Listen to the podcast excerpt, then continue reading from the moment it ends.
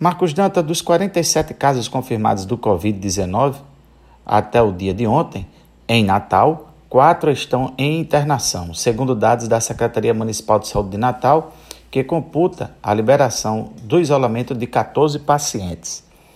De acordo com o protocolo do Ministério da Saúde, um paciente sintomático deve permanecer em quarentena de 14 dias, sendo liberado se não apresentar mais nenhum sintoma, ou se apresentar qualquer tipo de sintoma, o mesmo deve continuar em quarentena, só sendo liberado 48 horas sem sentir nenhum dos sintomas. Esclarece Juliana Araújo, diretora do Departamento de Vigilância Sanitária da Secretaria Municipal de Saúde. Aqui na capital do estado, ainda registra 29 pacientes apresentando sintomas leves e cumprindo quarentena domiciliar.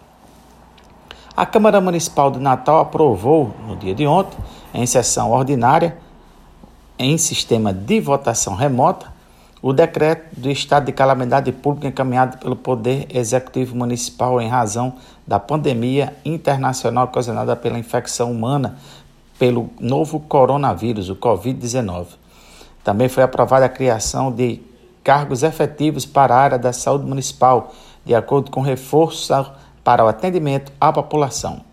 Foi a primeira vez que a Câmara Municipal de Natal realizou uma sessão através de videoconferência. A votação foi presidida pelo presidente da Casa, vereador Paulinho Freire, do PSDB, direto do plenário da Câmara, sem público nas galerias e com um número limitado de servidores para apoio operacional, obedecendo recomendação das autoridades de saúde para evitar aglomerações.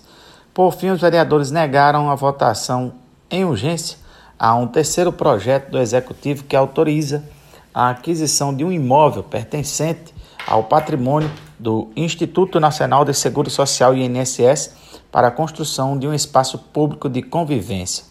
Essa matéria vai tramitar em regime normal nas comissões da Casa até retornar ao plenário.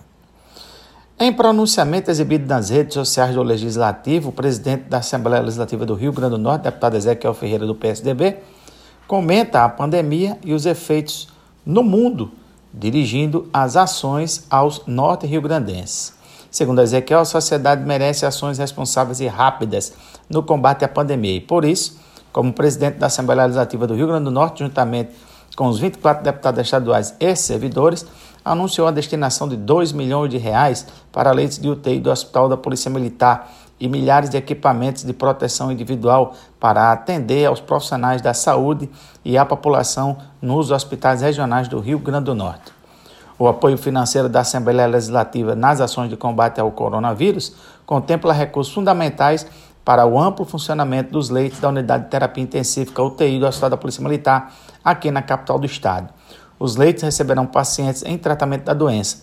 A liberação do funcionamento das UTIs ocorre no momento em que a Assembleia e o governo do Estado atuam em parceria na ampliação dos leitos das unidades hospitalares do Rio Grande do Norte. Marcos Dantas, o Panorama 95, volta a chamar sua sede em Caicó, Rio Grande do Norte. Mais notícias? Acesse o blog tribunadajustiça.com.br. Fiquemos todos com as bênçãos do Senhora Santana. De Natal, Alexandre Mulatinho para o Panorama 95.